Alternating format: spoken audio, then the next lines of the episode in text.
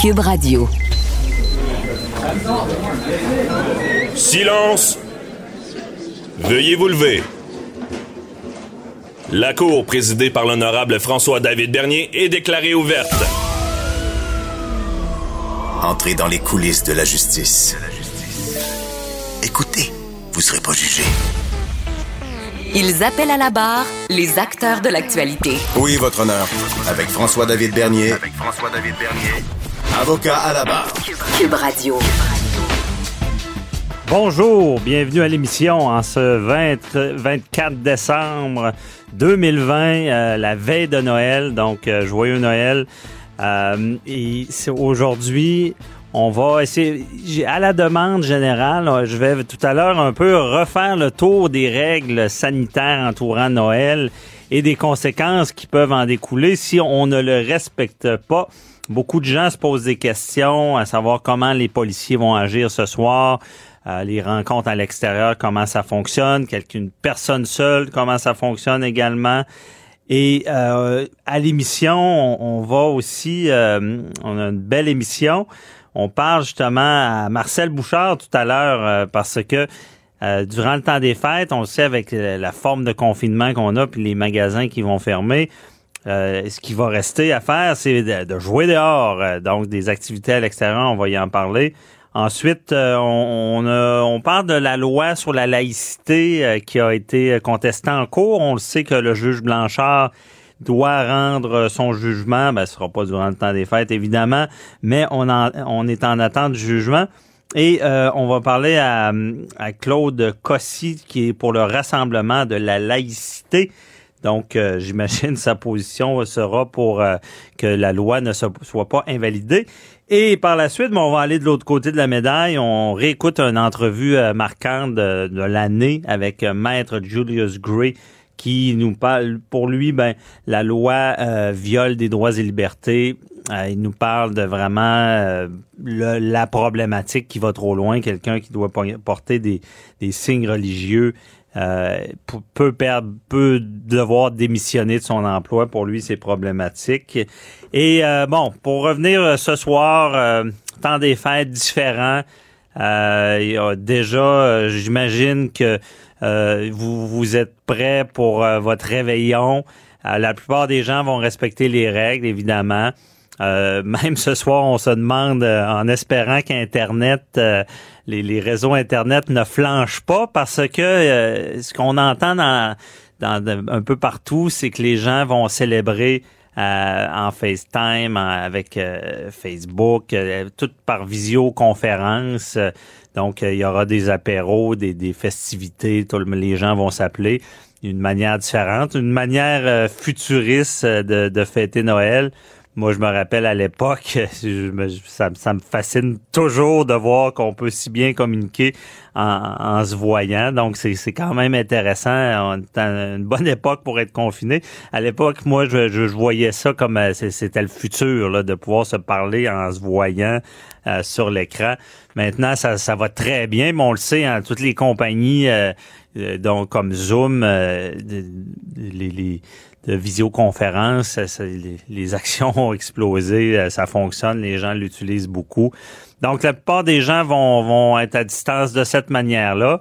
On sait ben, que les rassemblements extérieurs sont permis également. Euh, Huit personnes maximum. Euh, distanciation, donc faut garder le 2 mètres. Euh, On conseille le masque, de- le port du masque. Bon, c'est encore plus sécuritaire, évidemment. Euh, fait que je pense que et puis il fait pas euh, il fait pas froid aujourd'hui euh, donc c'est c'est pas des grands froids. Fait que je, là je sais pas s'il annonce la pluie. Ça ça peut être un peu problématique. Euh, mais je pense que beaucoup de personnes vont se rassembler à l'extérieur. Sauf que là soyez prudents. Je dis c'est sûr qu'on est le 24 décembre, les effectifs euh, policiers, euh, eux autres aussi ont des vacances. Je suis pas sûr. Je sais pas s'ils ont, ils prévu puis ils ont, mis plus de policiers en poste pour être sûr qu'il n'y a pas de, rassemblement. Euh, c'est ce qu'on va voir ce soir, la présence policière. On pense pas qu'il va y avoir de l'abus là-dessus, mais quand même, soyez, euh, on veut pas, comme on a déjà vu, des contraventions en lien avec un peu un malentendu. Là. Des fois, on, se rend compte dehors, puis on fait peu attention aux deux mètres. Donc, évidemment, faites attention aux deux mètres, ça évite une contravention qui coûte cher. Et puis on peut pas non plus être plus que 8. Euh, donc ça, c'est quand même clair. On veut pas d'attroupement, c'est toujours logique.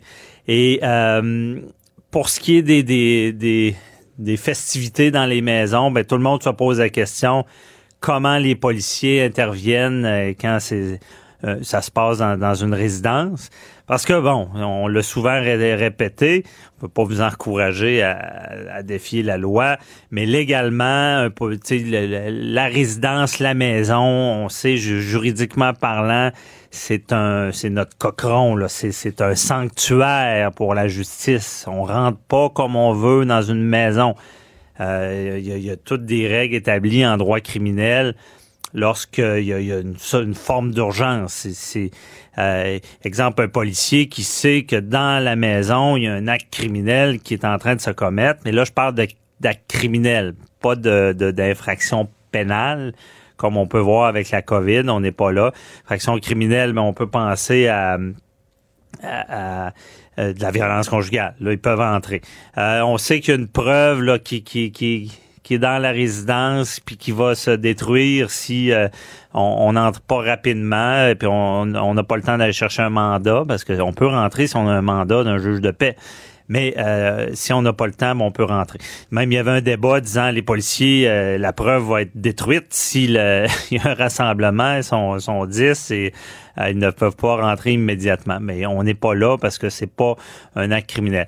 Donc ça va fonctionner beaucoup avec des, des plaintes il, déjà, on assiste à beaucoup de dénonciations. Ce qu'on souhaite, c'est que ça soit équilibré, hein, qu'on tombe pas dans, dans la vendetta, la, la vengeance, puis le, les, voisins qui veulent surtout nuire à un voisin qui aimait pas avant. On veut pas ça. Euh, ce qu'on veut, c'est toujours dans, un cadre de sécurité sanitaire. Euh, pour euh, faciliter un peu le travail des policiers. Si on est témoin de, rassemblements qui peuvent être problématiques, là, on peut le, dénoncer. Pour ma part, euh, je pense qu'il faut pas tomber dans l'excès. Je j'encourage pas les gens à, défier les règles puis à, festoyer quand même. Mais c'est sûr qu'il y a des niveaux. Hein. Je veux dire, s'il y a une personne de plus dans, dans une résidence, je comprends c'est la c'est l'affaire à tous, mais c'est pas dans l'exagération. Pour moi, euh, faut pas les policiers pourront pas intervenir partout. Et de toute manière, on le répète, moi je l'ai dit souvent, c'est que la pire des sanctions, c'est certainement pas la contravention, euh, c'est euh, de, contaminer un être cher ou de de contaminer par parce qu'on sait on, on rencontre quelqu'un cette personne là peut-être est aidante naturelle avec une autre personne. C'est de contaminer par notre action par notre négligence une, autre personne qui euh, euh, qui est vulnérable qui pourrait en décéder. euh, hier, j'avais une, personne qui est en soins de santé inhalotanologue, une personne qui, qui justement qui intube, qui aide les médecins intubés à l'hôpital. Ben, disait ben c'est pas c'est pas vrai que c'est seulement des, des euh, des personnes qui, qui allaient décéder. souvent, dans la tête des gens, on se dit, ben ces personnes-là euh, qui décèdent de la COVID, ils allaient décéder dans, dans, le mois suivant ou des choses comme ça, avec des conditions. C'est pas vrai, c'est une maladie qui, qui, qui traite, là, parce que ça peut bien se passer, peut pas avoir de symptômes, mais on peut avoir une complication tout d'un coup. Donc, euh, c'est, c'est vraiment de cette manière-là que les policiers vont intervenir. si vous voulez pas qu'ils rentrent, ils rentreront pas, mais ils peuvent vous donner une contravention en en tant que propriétaire. C'est sûr, s'ils si, sont sur le fait qu'il y a des gens qui entrent, qui sortent, qu'il y a un nombre plus élevé, ben, ils peuvent euh, donner aussi ces contraventions-là. Et, et on D'après moi, ça peut arriver qui ça va arriver qu'il y a peut-être des gros rassemblements et là euh, ils vont intervenir avec le télémandat, donc parler au juge de paix pour euh, aller à l'intérieur et réussir à donner des contraventions. Puis ça peut coûter très cher. Si on est 30 euh, dans, dans la résidence, ben c'est 30 fois 1000 dollars plus les frais, 1146. Puis encore là, sachez que ça, c'est les, les, contraventions portatives euh, qu'on donne comme ça, comme une contravention sur la route. Mais euh, il y a aussi euh, le DPCP, on peut donner ça au, procureur de la couronne qui va étudier et qui, lui, il y a une braquette jusqu'à 6 000 dollars théoriquement qu'il peut donner, dépendamment de la gravité de, l'infraction à, à, ce qu'on contrevient. Donc, c'est certain que ça peut coûter encore plus cher. Aussi, ben, euh, les gens se posent beaucoup. J'ai beaucoup de questions sur euh, les barrages routiers. Est-ce que euh, on va on va vérifier si les gens se déplacent, s'ils semblent vouloir se rendre à, des fêtes pour festoyer.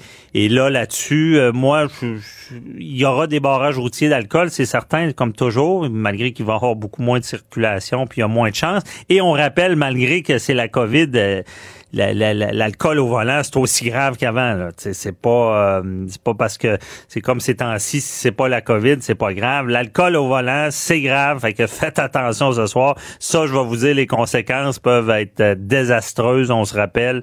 Euh, faut pas oublier ça. Et euh, les barrages, moi, je pense que ça serait de l'abus des policiers d'arriver puis de commencer à, demander où vous allez, qu'est-ce que vous faites. Là, là je pense qu'on dans le balancier, on serait trop loin. Peut-être pour les régions, là, comme ça s'est vu déjà, parce qu'on veut pas que les gens changent de région. Peut-être qu'ils vont demander où vous allez, puis dans le pire, vous dire ben vous n'avez pas une bonne raison, restez chez vous.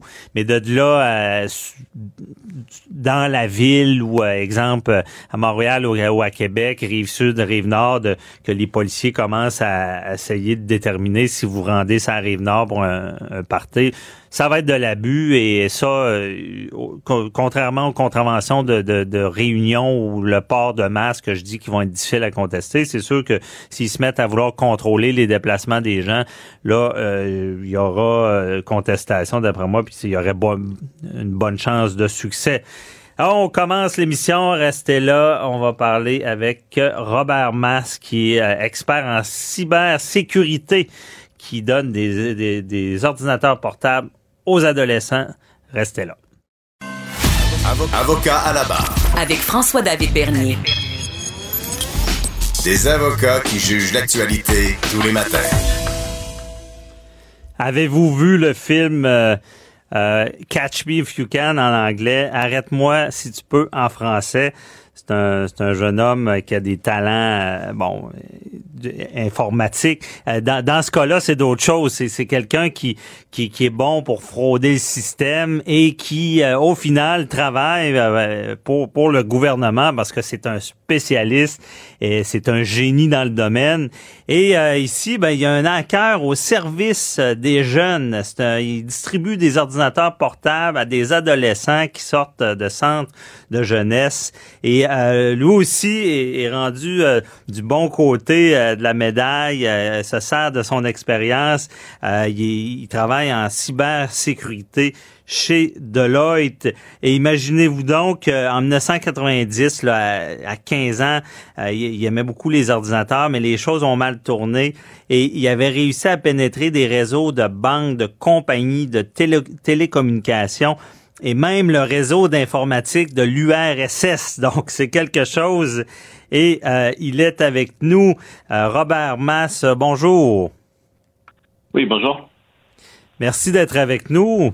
Euh, donc, contez-nous un peu votre histoire. Vous, êtes chez Deloitte, mais quand vous étiez jeune, là, vous, votre talent a servi au, mauvais côté. Mais comment ça s'est passé? c'est Assez facile. Quand j'étais jeune, à peu près 5 euh, ans, j'ai eu mon premier ordinateur qui était un Apple II Plus, que ça fait longtemps, en 1979. Et éventuellement, le, vraiment le seul but, c'était de jouer des jeux vidéo. Mais dans ce temps, c'était plus facile. Tu sais, c'était pas facile pour acheter des jeux vidéo, ça coûtait assez cher. Donc, on trouvait toujours des moyens pour télécharger des jeux vidéo gratuits. Fait que ça, c'est comme où ça a commencé. Mm-hmm. Je comprends. Et après, vous avez, vu que vous aviez un talent là-dedans. Là? Bon, c'était vraiment le seul superpower que j'ai, c'est d'être curieux. que, de comprendre comment, comment est-ce que je, je, peux détourner ces systèmes pour faire des appels gratuits, pour connecter à des systèmes pour télécharger des jeux vidéo. Puis c'est de là j'ai commencé à comprendre comment l'informatique marchait, les, euh, technologies, les systèmes d'exploitation, etc. Puis, dans ce temps, il n'y avait pas grand-chose pour comprendre comment ça marchait. Fait que je fouillais dans les euh, poubelles à Bell Canada en arrière pour trouver des vieux manuels pour juste comprendre comment le système marchait. OK, vous étiez vraiment un autodidacte, là. Oui, absolument. Et euh, là, ça bascule, vous avez, ce talent-là, puis même le, réseau de l'URSS, c'est très, très protégé. Là. Donc, euh, vous êtes rendu compte que vous avez une capacité. Là. Ah, euh, dans, dans ce temps-là, le, le cybersécurité, c'était vraiment naissant. Il n'y avait pas beaucoup de personnes qui le faisaient. Fait que les, les, les réseaux étaient beaucoup plus ouverts. Et mais quand même, et beaucoup de personnes utilisaient, même là, ils utilisaient des mauvais mots de passe. Fait qu'on était capable à rentrer assez facilement dans beaucoup de différents systèmes de tous les différents gouvernements. OK. Et là, tout bascule euh, parce que c'est la GRC qui débarque un jour. C'est ça. Fait que éventuellement, je pense, euh, j'ai causé assez de problèmes euh, pour le gouvernement et ils ont fait une investigation avec moi puis d'autres gens. Puis j'étais 15 ans, puis en secondaire 4, puis ils ont fait une descente chez moi. Et mhm. euh, j'avais le choix à ce temps-là, est-ce que je fais les choses pour les bonnes raisons, les mauvaises raisons? Et j'ai décidé de... Euh, J'étais fortement suggéré pour euh, changer un peu ma carrière, pour être sur le bon côté. OK. Et là, vous avez décidé de, de, de raccrocher, là, si on peut dire. Vous avez, étudié après ça? Non, non. Je n'ai jamais étudié. C'est vraiment une question de curiosité, puis de, de, toujours essayer de comprendre. Je suis très bon en Jeopardy. C'est toujours une question d'être curieux. OK, je comprends. Et mais comment après ça, euh, comment une, grosse compagnie comme Deloitte veut, vous, recruter là? Regarde, ça, fait presque 31 ans où je m'ai fait arrêter. Fait que euh, de, en 30 ans, j'ai bâti une carrière en cybersécurité. Puis euh, c'est sûr que des choses évoluent assez assez vite dans ce domaine. Fait que euh, il y a toujours quelque chose à apprendre. OK. Donc, vous avez, euh, depuis 30 ans, là, conseillé des, entreprises là, en cybersécurité pour, pour les protéger. Sachant comment les attaquer, vous étiez bien placé pour leur dire comment se protéger. Exact. Et, et c'est une sorte quand vous savez comment attaquer, vous savez mieux défendre. Puis maintenant, j'ai mhm. beaucoup de compagnies à aider à se défendre parce qu'on a beaucoup, beaucoup de problèmes avec des rançongiciels, des ransomware.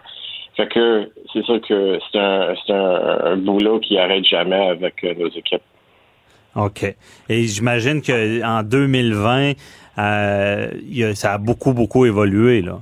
Euh, ça, doit être assez impressionnant maintenant, la sécurité nécessaire, vu que tout est informatisé. Là.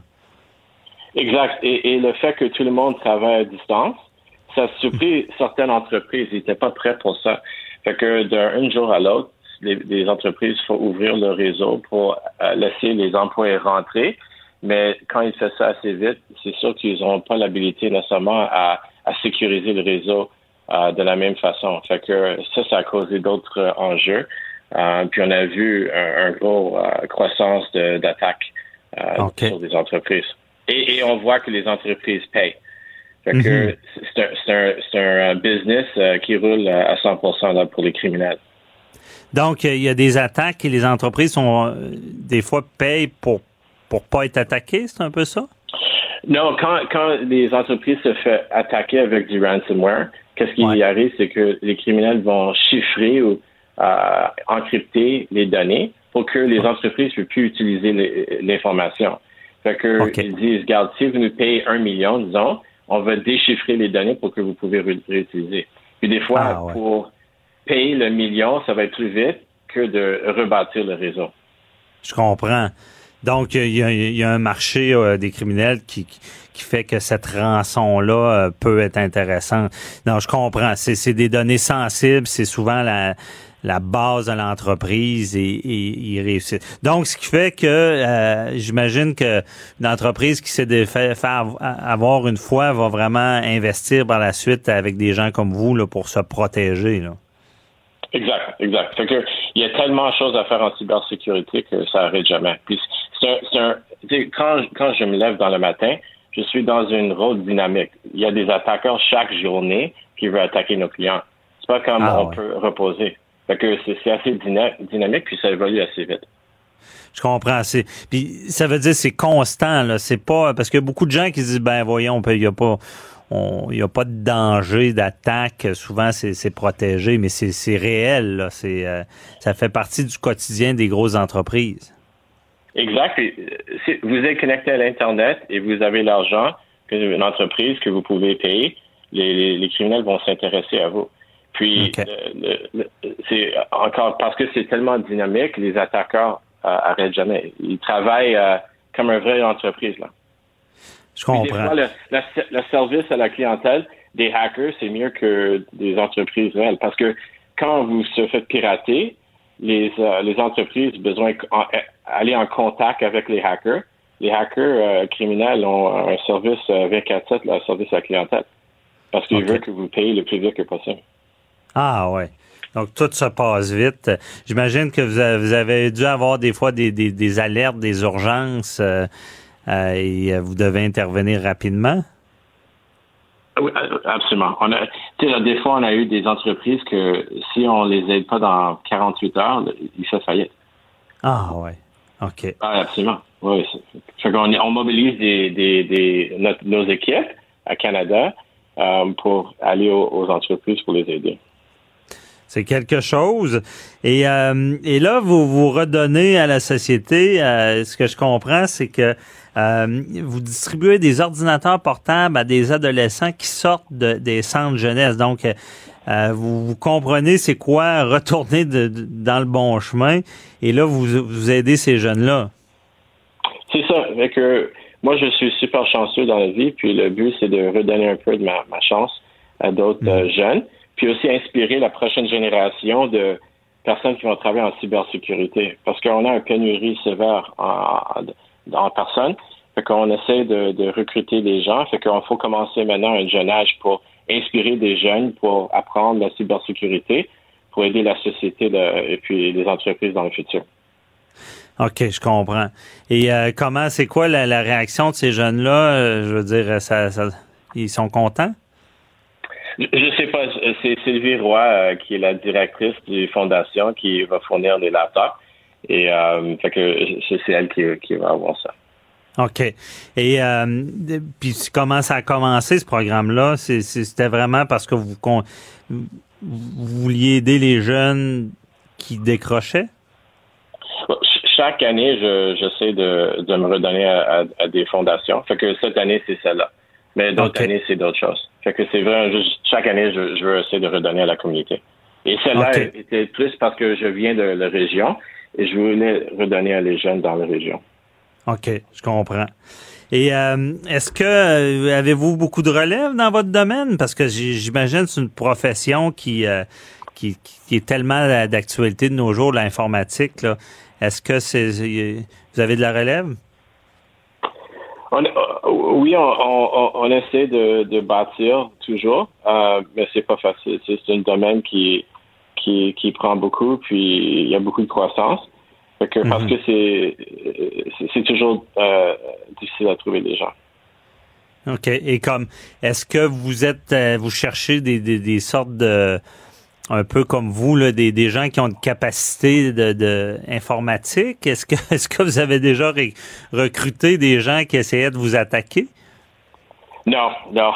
quand, quand, je, quand, quand je faisais ça, et puis je fais, on ferait jamais ça. Le, Ouais. le réalité, c'est que quand j'étais jeune, j'ai j'ai aucune excuse, mais c'était par curiosité. Puis Ouais. on n'avait pas, il n'y avait pas d'internet, il n'y avait pas de façon à vraiment apprendre facilement. Maintenant, pour comprendre tout ça, il y a beaucoup de ressources gratuites, faciles à utiliser pour comprendre la cybersécurité. Fait qu'il n'y a vraiment aucune raison pour euh, pirater des systèmes pour apprendre. OK.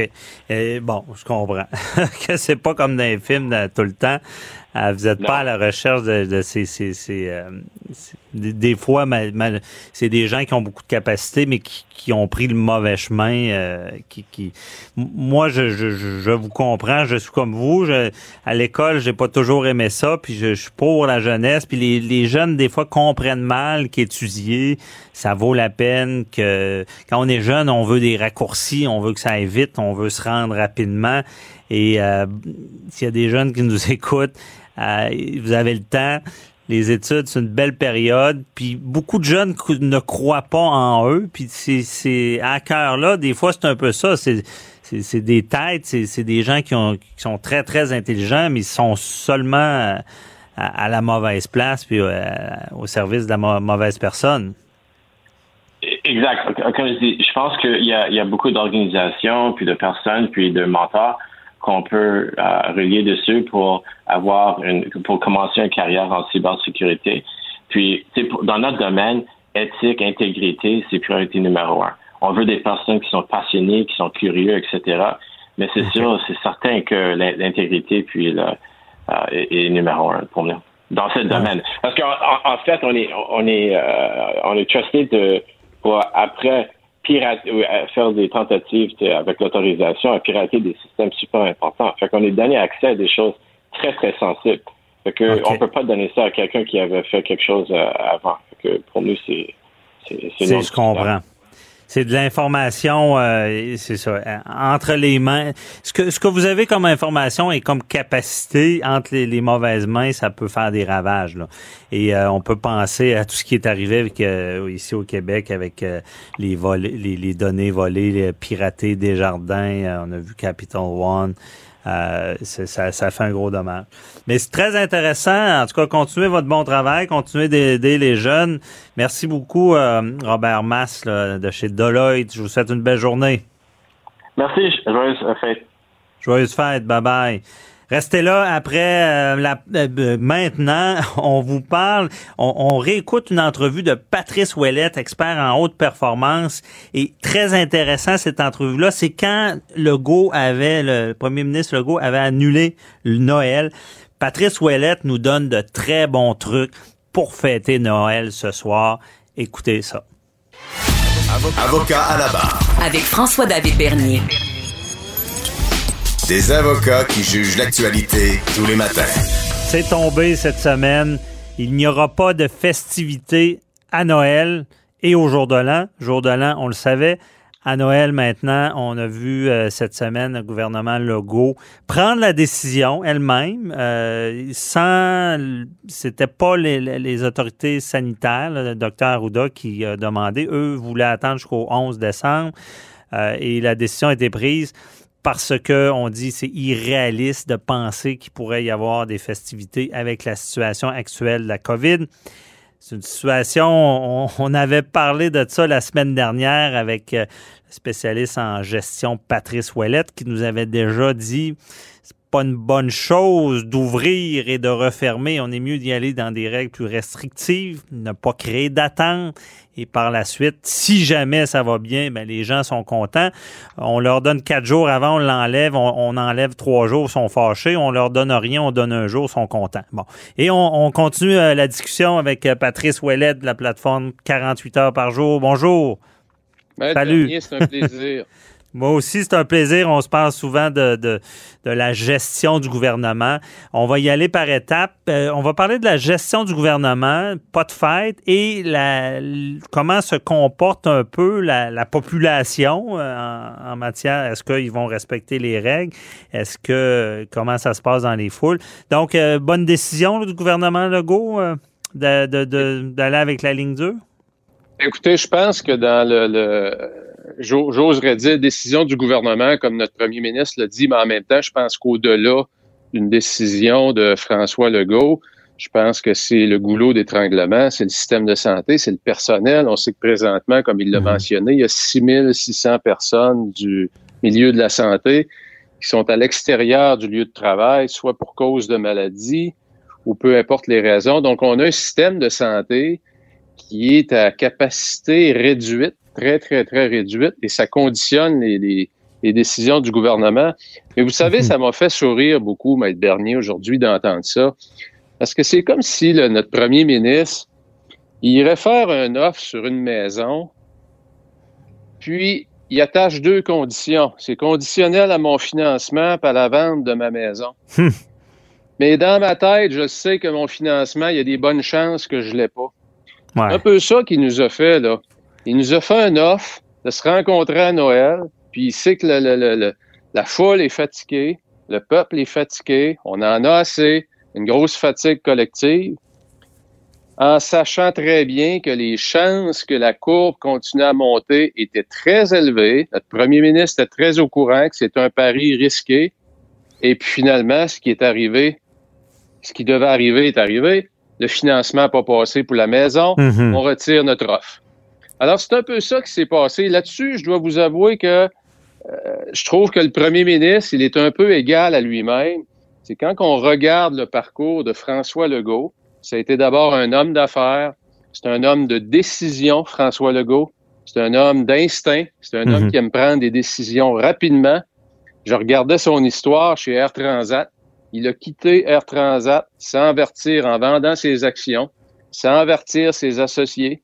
Donc, on voit qu'il y a en lui un homme un peu bouillant, un homme de décision, Mhm. et il était, je suis convaincu, rempli de bonnes intentions lorsqu'il nous a offert ce contrat moral-là pour détendre l'atmosphère, enlever la pression. Ouais. Puis euh, Patrick, est-ce que c'était peut-être aussi, je pense à ça, tu sais, dire bon, il il a trop ouvert, après ça il retire, puis c'est peut-être pas mauvais. Mais dans son son intention, est-ce que euh, puis tu, tu vas faire le parallèle avec les affaires, est-ce qu'il a tenté de jouer la carte de la carotte, pas le bâton mais la carotte, disant si j'annonce des fêtes et là avec ce contrat moral là, ben j'ai j'ai des chances que les gens soient motivés à, vraiment prendre des mesures drastiques puis respecter encore plus les règles, sachant qu'ils vont pouvoir fêter. Est-ce que tu penses qu'il il y avoir ce- ce- cette approche-là à un certain moment? Écoutez, pas à ce stade-ci. C'est le genre de stratégie souvent en affaires qu'on va employer au début, mais pas en fin de contrat, en fin de où il y a énormément de fatigue. OK. Euh, si c'était volontaire, je peux vous dire tout de suite que c'est une très, très, très mauvaise stratégie. Était dangereuse parce que Absolument. ouais, Très risqué. c'est risqué. Et euh, là, bon, il, il arrête tout ça. Je te pose la question. Crois-tu vraiment que les gens fêteront pas euh, à Noël, puis même au jour de l'an? Ben, écoutez, moi, je pense que Connaissant la nature humaine, ce que... Absolument. Euh, je pense qu'il y a des gens. Ce qu'on voit à Maître Bernier, ce qu'on voit beaucoup, il y a beaucoup, beaucoup de polarisation présentement. Les gens qui euh, qui n'avaient pas besoin d'entendre ça du premier ministre et qui respectent les règles depuis longtemps vont toujours continuer à le faire. Mhm. Il y a un groupe de gens qui les respectent pas depuis le début. Et vous savez, c'est la même chose en affaires. On a 20% de champions. On a 20% qui sont en fin de peloton, puis on a la foule au milieu. Mhm. Et là, le défi qu'on va avoir, c'est comment est-ce qu'on va contrôler la foule? Pas le 20% qui respecte, pas le 20% qui respecte pas, parce qu'ils sont bien positionnés, ces gens-là, aux extrémités. OK. C'est le Comment milieu. est-ce qu'on va contrôler le milieu, là? Mais Là, il risque d'y avoir des gens qui vont basculer un peu. Les phénomènes de foule qu'on appelle.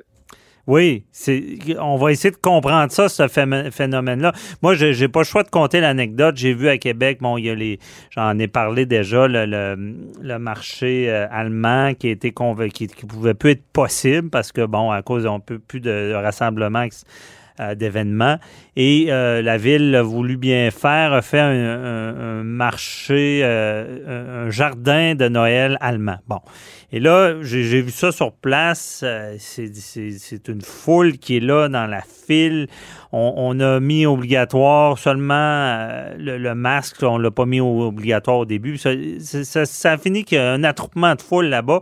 Pas de masque. Là, je me dis, coudon. Puis ça, c'était il y a à peu près deux semaines pendant ce contrat moral-là. là. Tout le monde s'en foutait, là, ce que j'ai vu. Là. Ouais. Euh, est-ce que la- est-ce que la, que- quand vous parlez de la tu parles de la foule du milieu, est-ce qu'elle est là, cette foule-là, a, a- a- a pu craindre la COVID puis à pas respecter les règles? Ben écoutez, c'est là que les, c'est vraiment important de voir la psychologie des foules ou quand on regarde en entreprise des grands groupes, comment qu'on peut déraper comme individu des gens parfois qui nous surprennent par leur comportement parce que dans une foule, il se passe deux grands phénomènes. il y a la perte de responsabilité de l'individu. Mhm. Et ça, ça va augmenter avec la grosseur de la foule. On a tous pratiquement fait des, euh, des niaiseries, comme on dit, Hmm. dans notre jeunesse, quand on était en groupe. Hein? Ouais. Seul, on n'aurait jamais, jamais fait ça. Et l'autre chose qui arrive en foule, c'est l'universalité qu'on appelle du comportement. C'est qu'on légitimise des comportements délinquants et c'est correct de le faire. Et c'est là, selon moi, qu'il y a des gros risques de dérapage parce que les gens sont fatigués, les gens sont écœurés, Mhm. sont au bout du rouleau et le 60 de la foule du Québec, j'ai bien hâte de voir comment est-ce qu'il y en a qui vont réagir. Et je Ouais. notre premier ministre qui disait qu'il allait, qu'il allait voir avec les corps policiers comment est-ce qu'il allait, mais là, on est rendu là. On va être dans les interventions, on va être dans la coercition, là. Mais vont, vont-ils vraiment. c'est c'est quas- quasiment. Je sais pas, c'est. Est-ce que le soir de Noël, on va avoir des patrouilles de police essayer de prendre des gens qui font des réunions comme ça? C'est comme. euh, je sais pas comment dire. Un peu. euh, surnaturel de penser ça. Là. Imagine les policiers dans la rue avec les bâtons.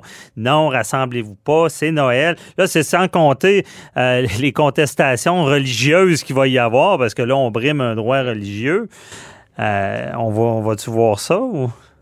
Écoutez, je suis convaincu que non, Maître Bernier. Je pense que ce qu'il va y avoir, c'est peut-être des gens, il y a encore là, qui vont exagérer, qui vont aller dans l'excès, qui vont Mhm. se faire déclarer. Les corps policiers vont, vont intervenir dans des endroits où vraiment il y a des excès.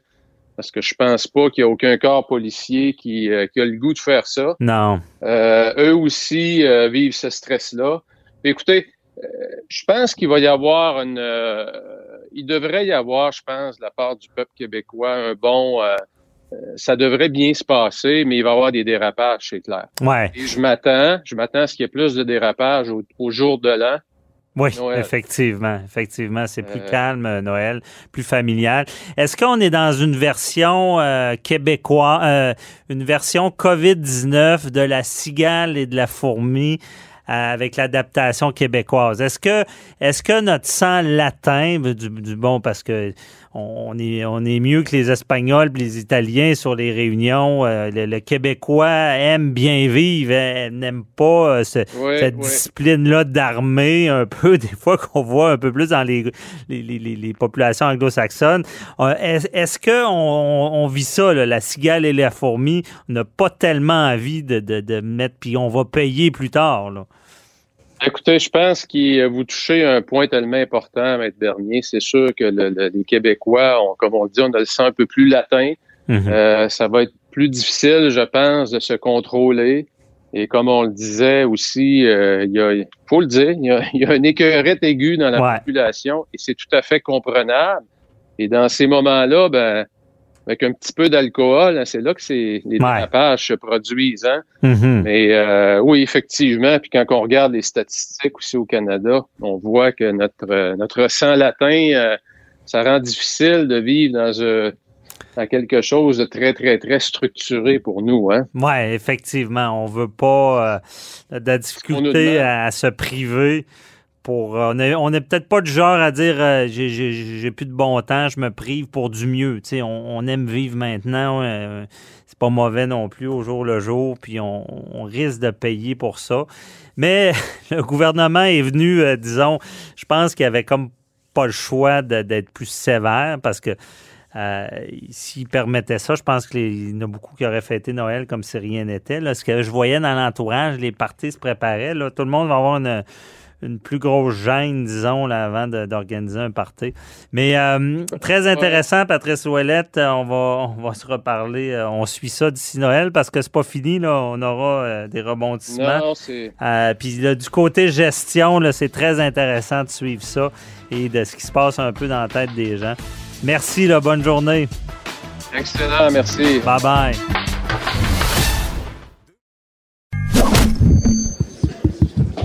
Déclarez-vous solennellement de dire la vérité, toute la vérité et juste la vérité. Avocat à la barre. Avec François-David Bernier. On va parler de hockey, euh, hockey euh, junior. Donc, euh, il y a vraiment le, le, le- le- le tournoi mondial de hockey junior qui va se teni- tenir au Québec. Euh, C'était pas facile pour l'organisation parce que, bon, euh, c'est toute de l'incertitude. Euh, même moi, quand j'ai vu la nouvelle, je me disais, tu, en ce moment, on a-tu réussi à avoir du hockey malgré la pandémie? Euh, c'est en 2021. Euh, on en parle avec Kevin Dubé, journaliste sportif au Journal de Montréal, Journal de Québec. bonjour. Salut. Salut.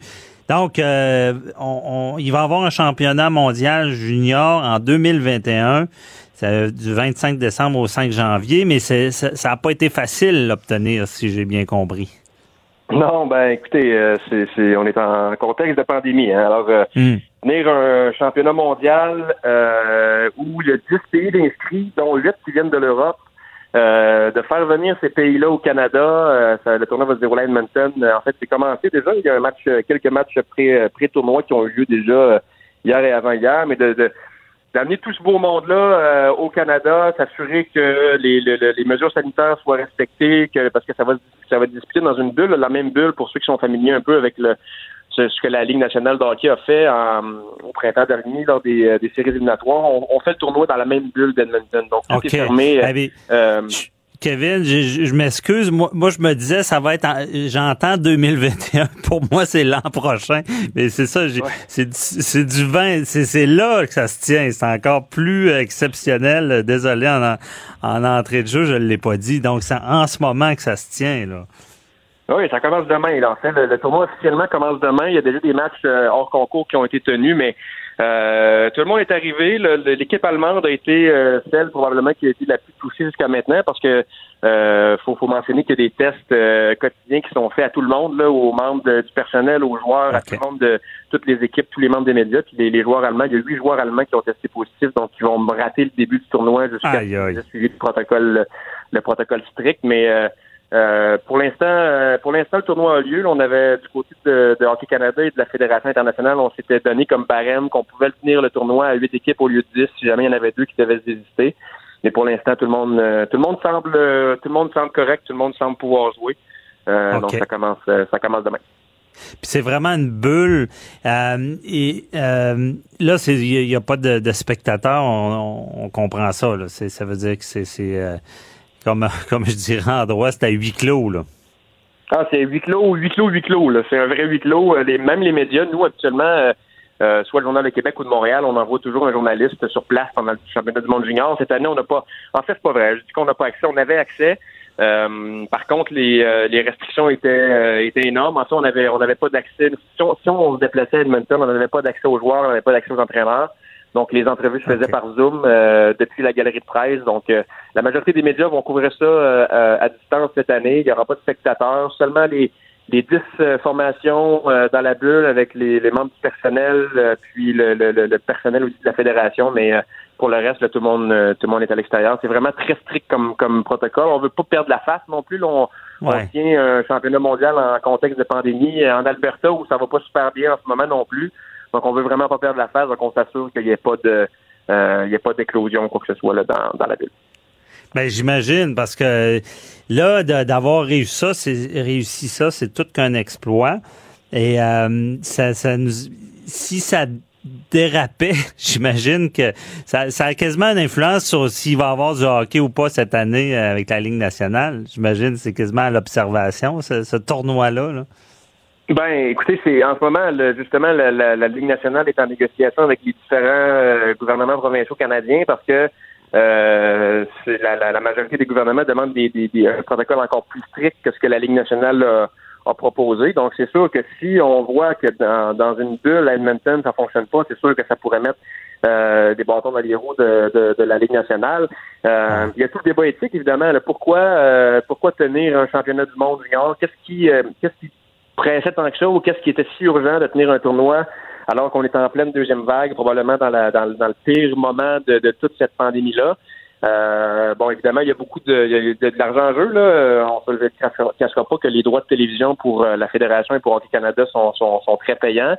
Euh, il y a aussi le fait mhm. que c'est une tradition pendant le temps des fêtes. Là, le Mondial Junior, euh, ça fait des années que les gens euh, profitent des fêtes pour regarder ce tournoi-là. Donc, je pense que c'est un espèce de bombe aussi pour les gens de de pouvoir regarder du hockey, du hockey de haut niveau, euh, alors que les fêtes vont être un peu différentes.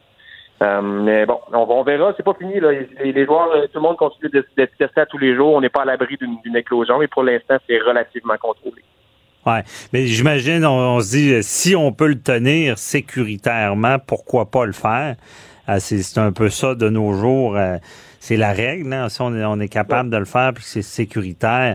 Euh, puis cette bulle-là, ça me fascine. Là, c'est vraiment, euh, c'est hermétique, ce qui fait que bon, une fois qu'ils sont entrés dans la bulle, là, ils sortent plus là.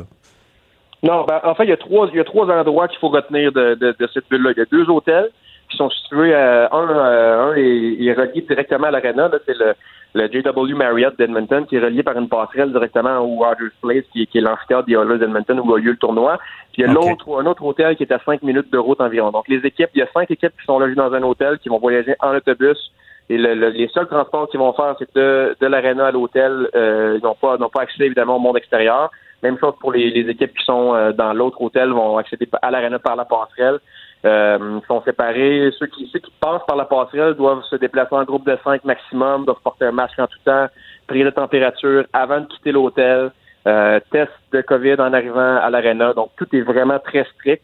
Euh, il y a beaucoup d'argent qui a été mis, évidemment, dans le, dans le protocole de, de, de sécurité, mais comme je l'ai dit depuis le début, euh, on veut vraiment pas se planter, là, je pense, euh, du côté de, de autant de la Fédération que d'Hockey Canada, parce que c'est leur nom aussi qui est en jeu. On, on, s'est entêté, si je peux dire comme ça, à, présenter un mondial junior en plein contexte de, pandémie. Fait que faut mhm. s'assurer que tout est euh, tout est sécuritaire parce que ça a été approuvé aussi par la santé publique de l'Alberta. Donc euh, euh, on veut s'assurer aussi que, que, que, tout soit fait sécuritairement puis que le tournoi puisse avoir lieu jusqu'au 5 janvier parce qu'on n'est on n'est pas à l'abri d'une annulation si jamais il y avait une éclosion importante à l'intérieur de la bulle.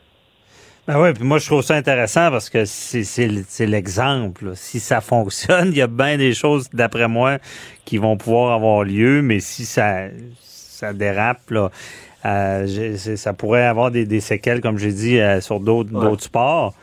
Euh, et là, cette, on dit une chaîne est aussi forte que son, son maillon le plus faible. Y a-tu des maillons faibles? Parce que là, il y, y, a quand même des employés. L'hôtel est attribué seulement pour eux. Euh, c'est le maillon faible, c'est les employés de l'hôtel? C'est les employés, mais techniquement, les employés n'ont pas de contact direct avec personne. Euh, donc, euh, les, joueurs, les joueurs ont un couloir qui leur est réservé pour aller à leur chambre. Ils n'ont pas, ils ont pas d'accès, par exemple, au lobby de l'hôtel ou à des. Puis, pour ce qui est du, pour ce qui est des repas, les repas sont servis dans une salle à part.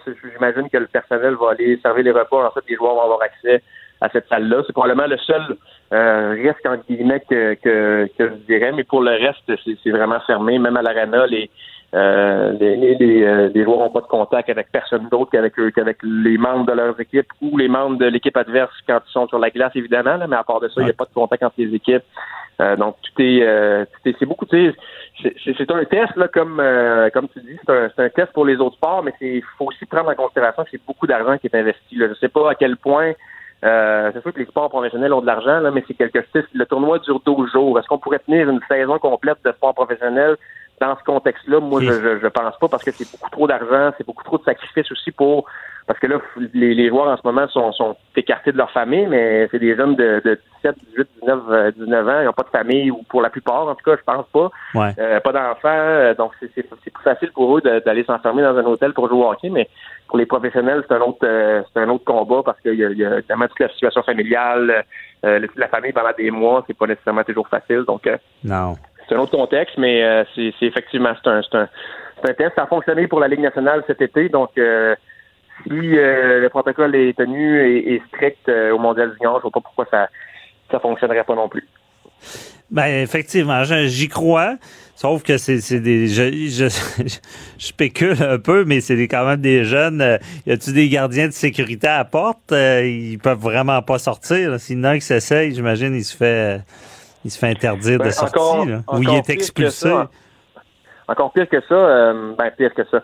Chaque euh, chaque personne qui est dans la bulle a un bracelet euh, qui, qui, est relié à une application qui s'appelle Trace Safe, oh. qui, euh, qui trace chacun des mouvements de chaque personne à l'intérieur de la bulle. Donc, aussitôt qu'un bracelet quitte la bulle, on le sait. Euh, il, y a un personne, il y a un membre du personnel de l'équipe suédoise en arrivant à, à la, au Canada.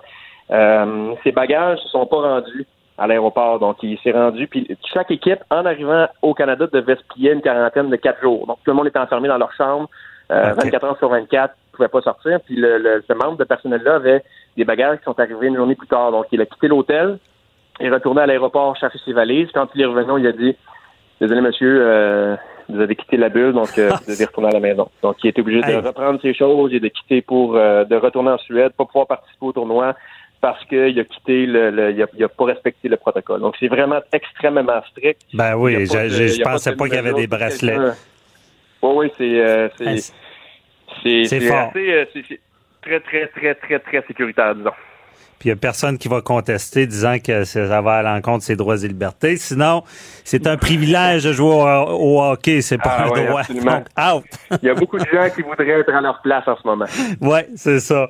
Donc, euh, c'est très intéressant. Puis euh, il nous reste euh, quelques secondes. on n'a même pas parlé de hockey avec tout ça, mais c'est quoi les prévisions? C'est qui les, les chouchous, là? Ben, évidemment, c'est le Canada. Là. Je pense que chaque année, euh, l'objectif du Canada, c'est de gagner la médaille d'or. C'est probablement la, la, puissance mondiale encore au hockey. Euh, l'équipe a 20 choix de L'avantage que le Canada et que toutes les autres équipes peut-être ont aussi, c'est qu'il n'y a pas de Ligue nationale en ce moment. Donc souvent, il y a des joueurs de 18 ou 19 ans qui jouent dans la Ligue nationale, donc qui ne sont pas prêtés à la équipe junior pour le championnat mondial. Mais cette année, c'est pas le cas parce que la LNH ne joue pas. Donc tout le monde est disponible, tout le monde joue, à l'exception de quelques noms. Euh, donc le Canada a 20 choix de première ronde dans son alignement, mais hier au match, dans le match contre la Russie, a perdu les services de son capitaine euh, Kirby Dack, qui était le meilleur joueur de l'équipe, et probablement le meilleur joueur du tournoi. Il a joué dans toute la saison dernière dans, la Ligue nationale, mais il s'est blessé au poignet hier et il va rater le, tournoi complet, mais ça reste que l'équipe a beaucoup de talent et euh, si j'avais j'avais un petit à mettre, je, je, le mettrais sur la, formation canadienne. Parfait, ah, c'est le fun d'entendre. Ah non, mais c'est. Et puis, on peut-tu suivre ça à la télé ou c'est. Euh... Oui, oui. Tout, tout, le, Mondial Junior est diffusé à la télévision, euh, euh, autant anglophone que francophone. Donc, c'est. Euh, à TVA Sport, c'est diffusé? C'est RBS et TSN qui ont les droits. OK, OK, c'est eux qui ont les droits. Bon. Parfait. Merci, euh, Kevin. Très, très intéressant. Bonne journée. Bye-bye. Merci, bonne journée. Joyeuse fête. Joyeuse fête.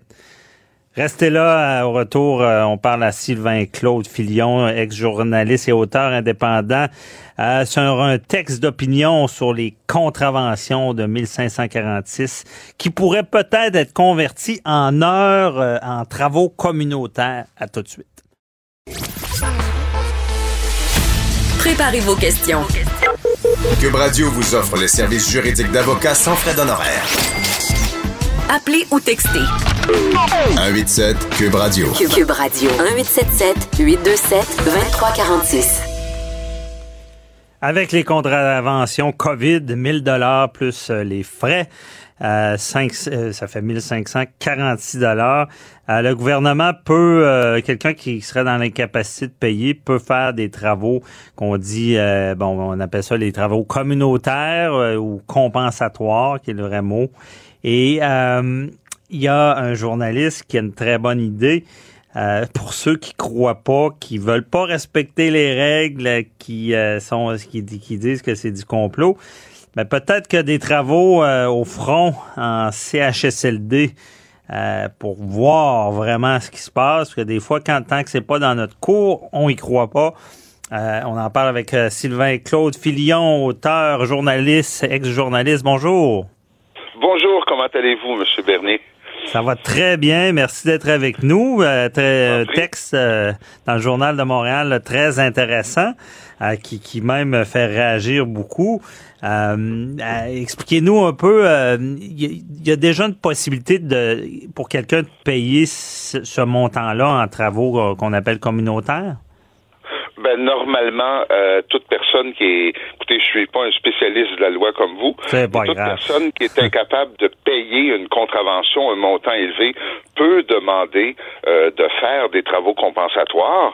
Euh, mhm. Maintenant, la suggestion que j'ai voulu faire, qui a été très mal reçue par des complotophiles, parce que j'ai j'ai j'ai eu accès à une célébrité immédiate en recevant des messages haineux par messagerie privée évidemment. Euh, c'est c'est que euh, on peut pas imposer ça, mais l'idée m'est venue, étant donné qu'on a affaire à des gens qui sont dans un, un déni de la réalité qui est, qui est vraiment intense. Euh, et, et, le texte, l'idée m'est venue aussi parce que euh, vous devez vous rappeler, dès le printemps dernier, une des premières rumeurs qui a circulé, c'était qu'il n'y a pas de pandémie, les hôpitaux sont vides. Et, et cette cette propagande-là euh, est toujours à l'ordre du jour. Alors je me suis dit, tiens, moi recevoir une contravention de 1546 dollars, euh, je, je, pense qu'on peut étaler ça sur un maximum de 12 mois. C'est quand même 125, 130 dollars par mois. J'ai dit, tiens, si on envoyait ces gens-là prendre un bain de réalité, et euh, de, de, de, leur proposer d'aller, euh, parce qu'on peut pas l'imposer, vous comprenez que sur le plan euh, politique, juridique, c'est inapplicable. Euh, en, ce sens-là, mon texte est un peu au second degré. C'est que si on envoyait les gens constater sur place qu'est-ce que c'est changer des couches, qu'est-ce que c'est voir un respirateur de près, euh, euh, les gens verraient euh, que, c'est sûr que quand on se monte le nez à l'urgence, on ne voit pas euh, les pattes du canard qui pédale fort en dessous de l'eau. Là. Non, c'est un ce serait une façon d'ouvrir les yeux aux gens à la réalité. Non, c'est vrai.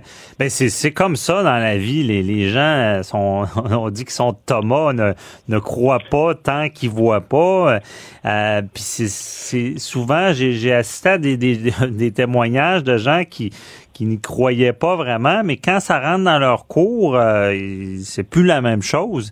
Tu sais, on dira ce qu'on veut. On est tous un petit peu égocentriques. On, oui, on a de l'empathie, mais euh, des fois, il y, y, a des gens que ça prend des, des des, des réveils, des, des, chocs, de dire OK, c'est vraiment ça, puis de le comprendre, puis de le faire comprendre à leur entourage, parce qu'il y en a qui travaillent à, à, leur faire comprendre que c'est pas grave, jusqu'à temps qu'ils réalisent tout ça. Donc c'est une bonne idée. J'imagine que ces gens-là, dans les CHSLD, euh, un, ils, verraient c'est quoi être au front, puis ils verraient c'est quoi être épuisé, ils verraient c'est quoi euh, euh, risquer à tous les jours d'attraper quelque chose qui, qui peut être grave j'appelle ça, moi, le syndrome de la barre de savon. T'as beau dire à un petit enfant, mort pas dans le savon, c'est pas bon. Tant qu'il aura pas mordu dedans, il aura pas compris, il aura pas appris. Et, et, c'est pour ça que le, texte que j'ai voulu faire, que malheureusement ben, c'est des complotophiles qui le prennent au premier degré. Euh, c'est beaucoup plus philosophique. C'est l'idée euh, de, de, de, de, de, de ne pas humilier les gens, mais de les instruire. C'est pour ça que j'ai écrit faire deux pierres d'un coup. Euh, imaginez, par exemple, quelqu'un qui a une contravention de 2000 dollars pour un cas de rage au volant. Ben, si on l'envoyait prendre un, un stage de gestion de la colère ou un cours de savoir-vivre, ce mhm. serait, ce, serait faire œuvre utile tout en payant sa dette euh, à la société, ce qui est le principe du travail compensatoire, hein, ben oui. de payer sa dette à la société. Alors, l'idée m'est venue, c'est que ces gens-là, euh, à moins qu'ils aient un parent proche qui soit atteint de la COVID ou qui en meurt, euh, ces gens-là, vous, le savez, ça fait neuf mois qu'il y a un phénomène euh, complotophile qui prend une ampleur euh, et, c'est pas tant l'ampleur, je pense pas que ça dépasse 15 à 20 des, des, des Québécois selon les, les sondages qu'on voit, mais c'est que la conviction est devenue solide comme de la glace. Il n'y a rien à faire pour les faire changer d'idée. Euh, vous regardez les, les, les, récentes théories, là, euh, je pense que tout le monde a au moins entendu parler une fois dans sa vie de Jean-Jacques Crèvecoeur. Ces dernières vidéos, ça, fait penser à l'ordre du temple solaire. Là. On parle d'un départ pour la cinquième dimension. Et, et puis c'est d'une tristesse infinie parce que dans le fil de discussion, il y a une madame qui demandait oui, mais est-ce que je peux emmener mes chats? Alors, les, les, c'est connu que ah, les, sectes et tout ça, ça, ça recrute quand les gens sont en période de détresse. Euh, mhm. Je pense qu'on on vit un épisode de détresse collective, que ce soit au Québec ou ailleurs. Et, et l'idée, c'est vrai, c'est, on le voit à la réaction. Hein. Je vous parlais de messages haineux que, que je reçois depuis hier. C'est, nouveau pour moi parce que j'ai pas l'habitude de m'impliquer aussi. Ouais, mais, faites-vous-en pas. À chaque fois, moi aussi, que j'écris là-dessus, je reçois des beaux petits messages.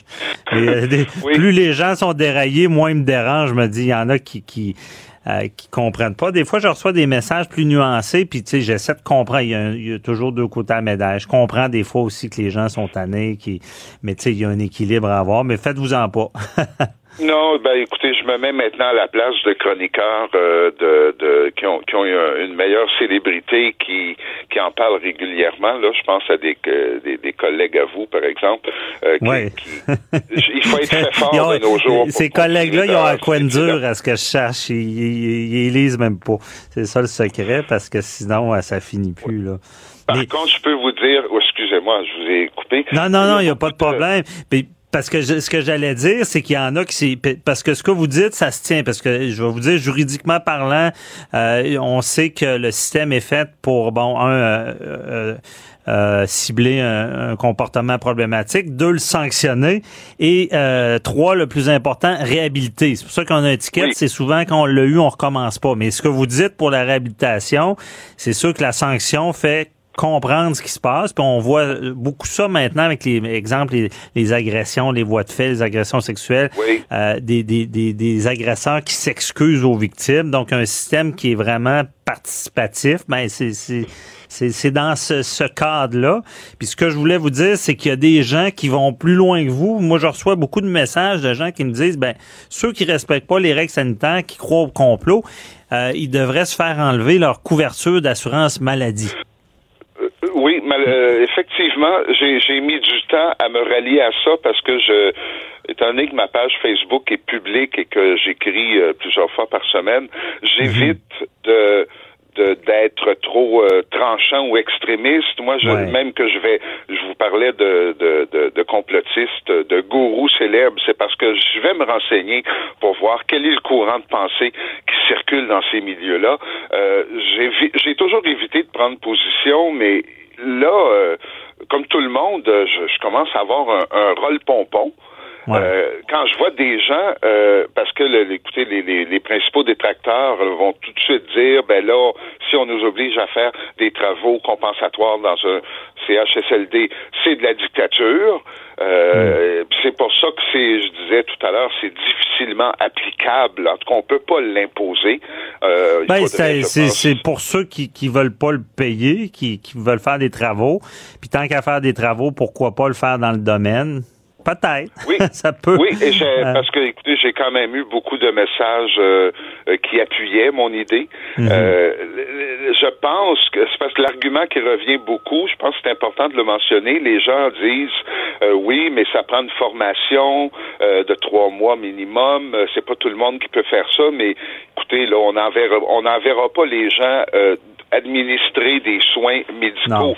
Mais je pense que c'est pour une aide. Un, un complotophile qui, qui a accumulé deux, trois euh, contraventions de 1546 dollars, moi, je l'enverrais nettoyer les toilettes, puis laver les planchers, puis euh, décharger euh, des tâches. Écoutez, de voyager dans des corridors avec les chariots, avec les repas, là, ça prend pas une formation de trois mois pour servir un repas à des Ah non, c'est certain que c'est pas obligé. Mais on comprend bien le principe. C'est sais, réaliser l'ampleur de la chose, puis ça, c'est sans parler euh, au système de santé de gens qui sont pas diagnostiqués. Il y a beaucoup de conséquences. On espère que les gens comprennent, puis même euh, aujourd'hui, ce soir, on espère que les gens vont respecter les règles. C'est tout le temps qu'on avait. Très intéressant. Euh, bon texte. Merci beaucoup, Sylvain Claude, de nous avoir éclairé là-dedans. Bonne journée. Bye-bye. merci. Bye-bye. Noël en passant. Oui, joyeux Noël à vous aussi. Merci. Restez là après la pause, on parle à Claude Cossy euh, pour euh, une lettre d'opinion pour une école. excusez, je bafouille. On parle de, la contestation de la loi sur la laïcité et c'est euh, le regroupement pour la laïcité qui nous en parle. À tout de suite. Avocat à la barre. Alors, je procède à la lecture du verdict. Avec François-David Bernier. Les meilleures plaidoiries que vous entendrez. Cube Radio. Êtes-vous pour ou contre euh, la loi sur la laïcité de l'État qui a été contestée avant bon la, période des fêtes euh, devant les tribunaux, grosse cause qui a duré longtemps. Euh, d'un côté, il y, a ceux qui étaient contre, qui ont plaidé, qui, qui ont fait entendre des témoins. Il y a ceux par la suite qui étaient pour. et il y a le, juge, évidemment, qui a pris tout ça en délibéré, va rendre une décision, une décision importante. Ça va avoir un bon impact sur, sur notre société. Et euh, on se demande si, bon, il y a le, le, débat en lien avec les écoles qui devraient être laïques. Et euh, il y a Claude Cossy, euh, qui est porte-parole du Rassemblement pour la laïcité, euh, qui a écrit un texte d'opinion dans le Journal de Montréal, dans, dans, la section Faites la différence, qui est là pour nous en parler. Bonjour, Monsieur Cossy. Bonjour, Monsieur Bernier. Donc, merci d'être avec nous.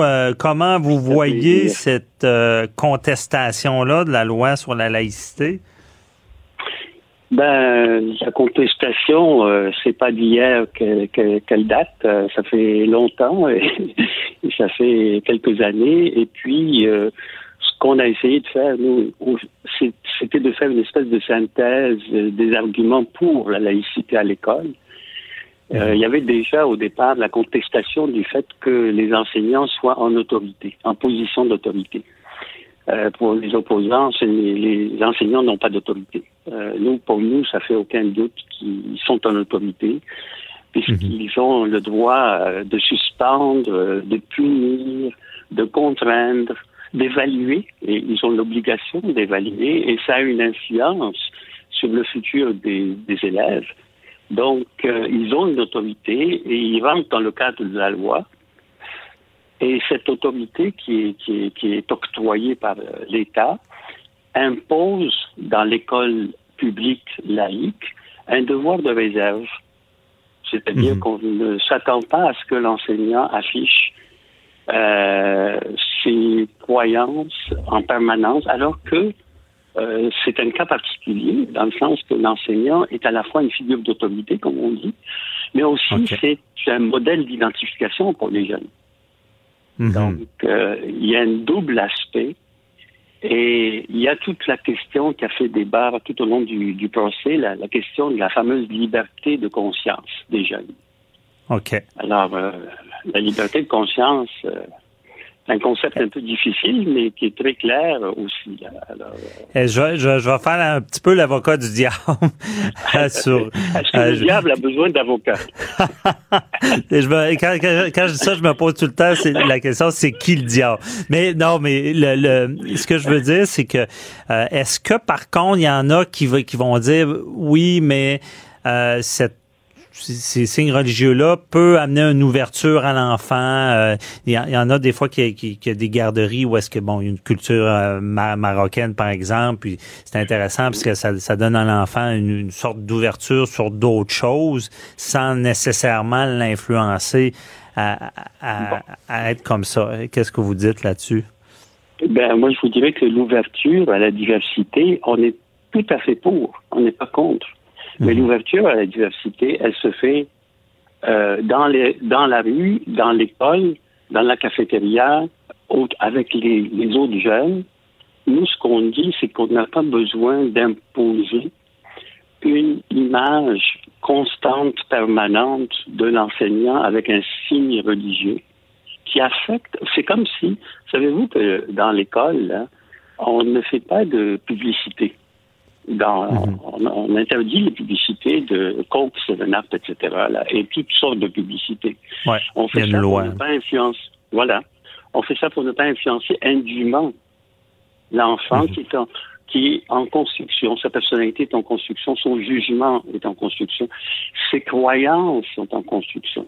Alors, quand on, on, on associe à l'image de l'enseignant, qui est une figure d'autorité et un modèle, une image d'un signe religieux, ben là, on, on fait comme du conditionnement. Là. Ce n'est plus la diversité. La diversité, il l'a dans la cour d'école, il l'a à la cafétéria, il l'a dans le personnel autre. On, est très ouvert à la diversité dans toute notre société.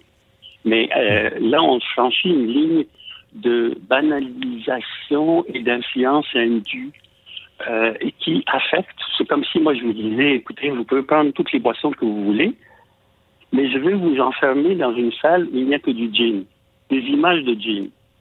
Mais vous pouvez prendre toutes ces boissons que vous voulez. Et vous êtes euh, jeune enfant, jeune adolescent, euh, etc. Donc, on influence. Et c'est pour cela que... Pour vous, c'est l'autorité du professeur, son, son influence sur l'enfant. que je comprends. Absolument. Mhm. Absolument. Et c'est pour cela, d'ailleurs, que même dans d'autres, on interdit aux enseignants déjà, dans la loi de la fonction publique, d'afficher leur préférence politique. Ils ne peuvent pas porter un macaron d'un parti politique. Euh, donc, euh, ça existe, cette notion-là. Je comprends.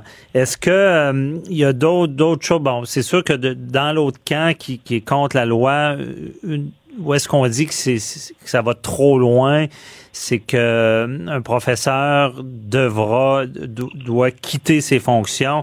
C'est, c'est les malgré que sa religion lui impose un, signe et que ces personnes-là, au final, s'ils veulent que, que c'est, insoutenable et qu'ils qui ne peuvent plus travailler, euh, peuvent plus. Il y, a, quand même une clause grand-père. On se rappelle ceux qui qui, qui étaient déjà en Mais quelqu'un ne pourrait pas accéder. On parlait de l'étudiante qui devenait, professeur, ne, ne pourrait pas garder son emploi. Qu'est-ce que vous répondez à ça? Ben, je vous répondrai que dans chaque emploi, il y a des, des contraintes, il y a des considérations. Euh, si je prends l'analogie de tantôt du parti politique, supposons que moi je suis convaincu totalement d'adhérer à un parti politique. Je ne peux pas aller enseigner si je veux témoigner de mon appartenance au parti politique aussi. Donc, ce n'est pas lié seulement aux religions, d'un côté. Mhm. D'un autre côté, euh, je, je, vous dirais que euh, il y a plusieurs considérations là-dedans. Euh, le choix, aucune religion n'impose formellement d'avoir le signe religieux à tout moment. Aucune religion ne le fait, ça a été dit.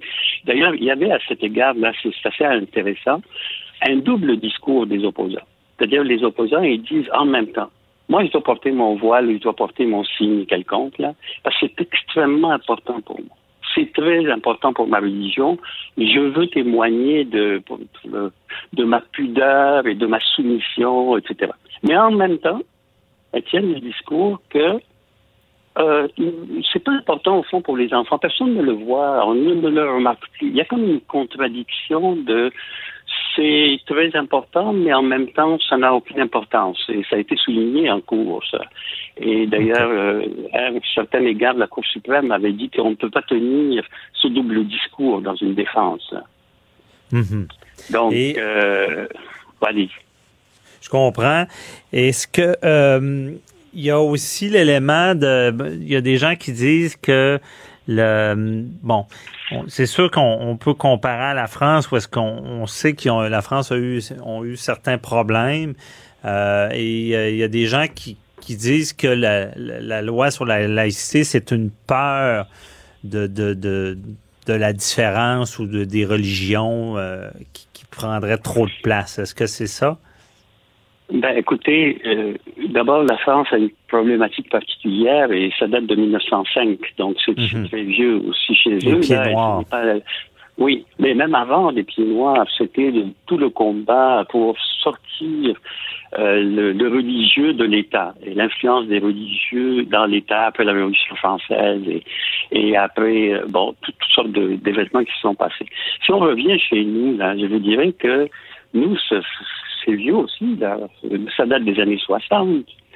La, laïcité, euh, l'État québécois qui a, qui a pris en charge le système d'éducation, qui en a fait un système d'éducation laïque, qui a décidé de mettre l'élève au centre de ses préoccupations, qui n'offrait plus l'enseignement religieux à l'école, qui a décidé aussi de déconfessionnaliser les commissions scolaires, qui a retiré les crucifix des écoles. Tout ça date ce n'est pas un, phénomène nouveau pour contrer, euh, comme ont prétendu nos opposants, euh, l'islam ou d'autres religions.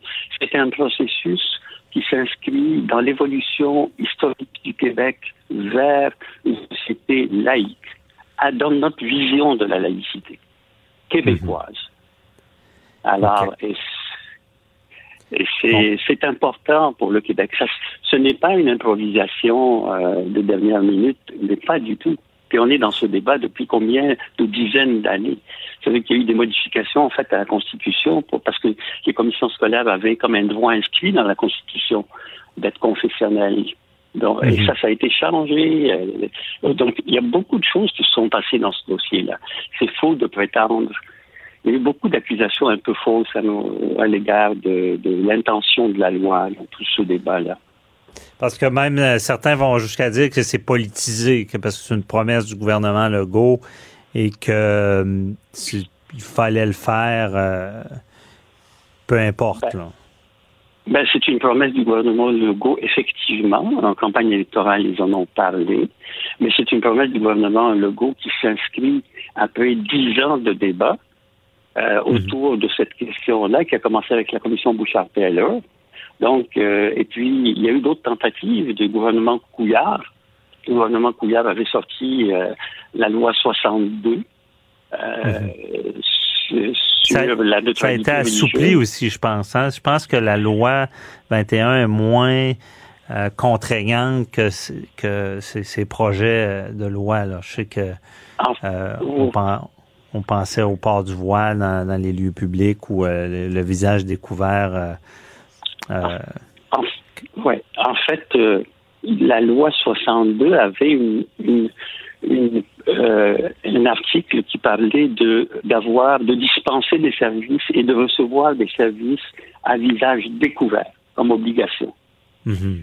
Euh, ça c'était, on, l'associe beaucoup à cela, la loi. Donc c'était un peu la contrainte qu'imposait le gouvernement Couillard pour gérer les, la neutralité religieuse, c'était le visage découvert. Et d'ailleurs, soit, soit dit en passant, cet article 10 de la loi 62 a été invalidé en 2018 par le même juge, le juge Marc-André Blanchard, qui est en train de juger cette, la cause de la loi 21 en ce moment. C'est lui qui a décidé qu'on ne peut pas imposer l'obligation de visage découvert lorsqu'on reçoit un service ou lorsqu'on dispense un service du gouvernement. et ça, c'est une, une, question intéressante. C'est le même juge qui a pris cette position. Il y avait sûrement des arguments légaux aussi, là, mais il, y a, des gens qui disaient que le juge donnait beaucoup son opinion. Peut-être, c'est ça, dans, l'apparence, euh, ça peut, euh, ça peut en énerver certains parce que en tout cas, il y a quelqu'un en, entrevue qui m'avait dit ça, qui trouvait qu'il avait pris trop position durant l'audience.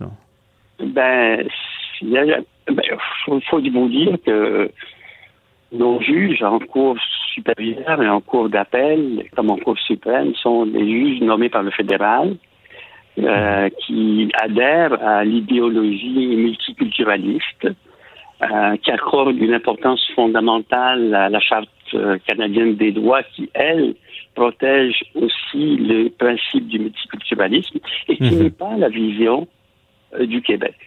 Comprenez-vous? Mhm.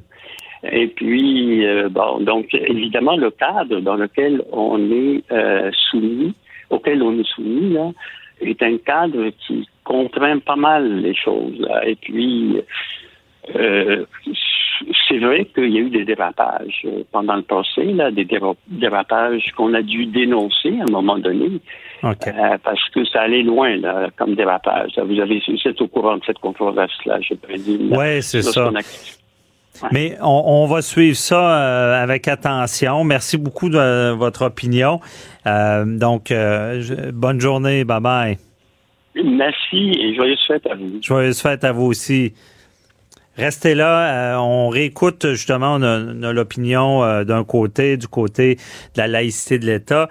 Euh, on va réécouter une entrevue marquante de l'année avec Matt Julius Gray, qui lui nous fait voir l'autre côté de la médaille, qui était, qui disait que la loi allait trop loin. restez là, on, on, écoute Matt Julius Gray. Avocat à la barre. Avec François-David Bernier. Des avocats qui jugent l'actualité tous les matins. Le procès sur la loi 21, euh, la loi sur la laïcité de l'État, court au Palais de justice euh, de Montréal. Euh, gros débat, on entend des versions sur est-ce que cette loi-là porte atteinte aux droits et libertés? Bon, il y a eu des témoignages d'intervenants, de, des avocats, des partis. il y avait une, enseignante qui disait ben, qu'elle était brimée dans ses droits, qu'elle ne pourrait plus travailler, que c'était une atteinte directe aux droits et libertés personnelles. Sur de l'autre côté de la médaille, on dit ben on est un État laïque, donc on doit euh, pouvoir régir, euh, qu'il n'y ait pas de signes religieux pour les personnes en autorité. Et on en parle avec euh, un spécialiste du domaine des droits et libertés, maître Julius Gray. Bonjour. Bonjour, vous me pardonnerez parce que je fais partie, je représente certains intervenants contre la loi, mais je vais essayer d'être objectif et, ne pas insérer ma, ma, préférence personnelle. Ben non, mais vous pouvez dire votre opinion. On va y aller en deux volets, Matt Gray. Dans le fond, pouvez-vous nous dire un peu, bon, qu'est-ce qui se passe également dans, dans ce procès-là, en général, les, les deux, deux opinions qui s'affrontent? Ben, il y a d'une part la charte qui, qui, qui clairement s'applique à ce genre de choses, sauf que la charte contient la clause d'un obstant, que certaines choses peuvent être exemptées de l'application de la charte, puis le gouvernement l'a exempté. Alors, on a deux versions. Une version qui dit, euh, moi je suis parmi ceux qui disent que néanmoins, malgré l'utilisation de la clause non obstant, il y a certaines choses qui sont tellement fondamentales dans notre constitution, dans notre, notre euh, système de euh, principes constitutionnels, qu'on ne peut pas le faire. On ne peut pas imposer une euh, en effet une discrimination contre, disons, les euh, femmes musulmanes ou les, les hommes juifs ou les, les, les, gens qui choisissent de porter les signes. D'autre part, il y a le gouvernement qui dit, mais voilà, donc, euh, nous sommes majoritaires, nous avons la clause non obstant est là, nous l'avons invoquée, euh, nous pensions éviter tout ce débat-là et, et, le débat surgit quand même. Mhm. Alors, il y a deux versions, c'est peut-être deux versions de démocratie. Une version encore une fois, celle dans laquelle je crois, n'est pas populiste, n'est pas majoritariste dans ce, même sens. Il y a des principes fondamentaux qui coexistent avec le principe général de gouvernement par la majorité, c'est-à-dire euh, personne ne conteste la démocratie. Mhm. D'autre part, d'autre part, il y a une vision plus, moi, moi j'appelle ça populiste, peut-être il dirait majoritariste, peut-être il dirait euh, républicaine, euh, euh, française. Euh, et puis on peut invoquer des philosophes. Euh, les autres vont invoquer Rousseau. Moi, je vais invoquer Hume ou, Locke, mais en fait, mhm. c'est pas ça. C'est pas ça. C'est une vision différente de, des pouvoirs de la majorité. OK. Et, c'est cette euh, parce que vous pour vous c'est euh, c'est une atteinte directe là, au droit de, malgré la, clause non obstant qui, qui, fait que on, on, on sait qu'on contrevient à la charte, mais pour vous c'est on, on peut pas contrevenir dans ce domaine-là. Là. Pas au-delà d'une certaine chose. On peut utiliser la clause non obstant pour certaines choses, mais il y a des limites. Mm-hmm. Ici, on, on dit à des jeunes femmes, par exemple, qui avaient comme ambition d'être enseignantes toute leur vie, tu ne pourrais jamais être enseignante ici. Euh, ce qui, à mon avis, est une injustice, euh, fait d'elles euh, des citoyennes de, de deuxième classe, ne leur accorde pas les pleins droits. Le gouvernement répondra, il y a toutes sortes de règles, c'est la majorité qui vote. Alors c'est vraiment un conflit entre ces deux visions, visions. La vision que j'appelle populiste, où la majorité peut tout faire, la version euh, euh, constitutionnaliste où la majorité décide les choses qui doivent être faites ensemble, mhm. telles que le budget de l'État, euh, les lois de circulation et autres, mais les, les choses profondément individuelles, personnelles, sont décidées par chacun d'entre nous. OK. Je comprends. Et euh, dans cette vision-là, parce que, bon, si on compare avec ce qui se passe ailleurs, comme en France, ils sont allés jusqu'à interdire le, le, le, le, voile dans les milieux publics. Est-ce qu'il y a des comparables à faire avec euh, la France? Il y a des comparables, mais généralement, la jurisprudence internationale est plutôt favorable à notre position. La France, il y a une situation spéciale, et puis la Convention européenne ne s'applique pas chez nous, mais les causes décidées euh, sur la charte universelle mhm. euh, à laquelle nous adhérons sont plutôt favorables à nous. Euh, donc, à ceux qui disent qu'on ne peut pas interdire cela. Vous vous souvenez que quand le gouvernement du Québec a utilisé la clause non-obstant pour la loi 101, pour euh, l'affichage bilingue. J'étais parmi les avocats qui se sont adressés aux Nations Unies et on nous a donné raison et le Québec a obtempéré. OK. Dans, dans le fond, avec la loi 101, euh, qu'est-ce qu'a fait le Québec pour obtempérer? Mais ils ont permis euh, l'affichage prédominant en français, mais permis dans d'autres langues. OK, je comprends. Et pour, pour cette loi, parce que essayons d'identifier où vraiment le bas blesse dans cette loi-là, parce que bon, on veut une sorte de, de, de, on met la loi. Ce que je sais, c'est que la loi qui été appliquée en ce moment, la loi 21, est moins restrictive que les premières versions. Et euh, on veut bon la laïcité de l'État. Euh, mais pour vous, où ça blesse le plus, c'est lorsqu'on dit à un par exemple, à une enseignante, ben, si vraiment tu veux porter ton signe religieux, tu dois euh, quitter ton emploi. Tu, ne peux pas rester. Euh, OK. Ou, ou, par exemple, dans la communauté sikh euh, qui porte les turbans, il y a toute une tradition de travail dans la police, dans l'armée. Ils ne pourront pas aller travailler dans la police à Montréal. Mhm. parce que les policiers sont inclus. c'est donc une, une restriction euh, au niveau euh, de la carrière. Maintenant, il y a deux positions euh, de l'autre côté qui sont différentes. Il y a les gens pour qui ce qui compte, c'est le multiculturalisme canadien. Ils pensent que tous les groupes ont le droit de ça. Moi, je ne suis pas parmi ceux-là. Je suis plus proche du Québec sur la question du multiculturalisme. Pour moi, c'est les droits individuels. C'est le droit de chacun de dire ma conscience. Ce que n'oubliez pas, c'est pas seulement la religion, euh, dans la charte, c'est la religion et la conscience. Mhm. Ma conscience m'oblige à porter ça, euh, je le porte.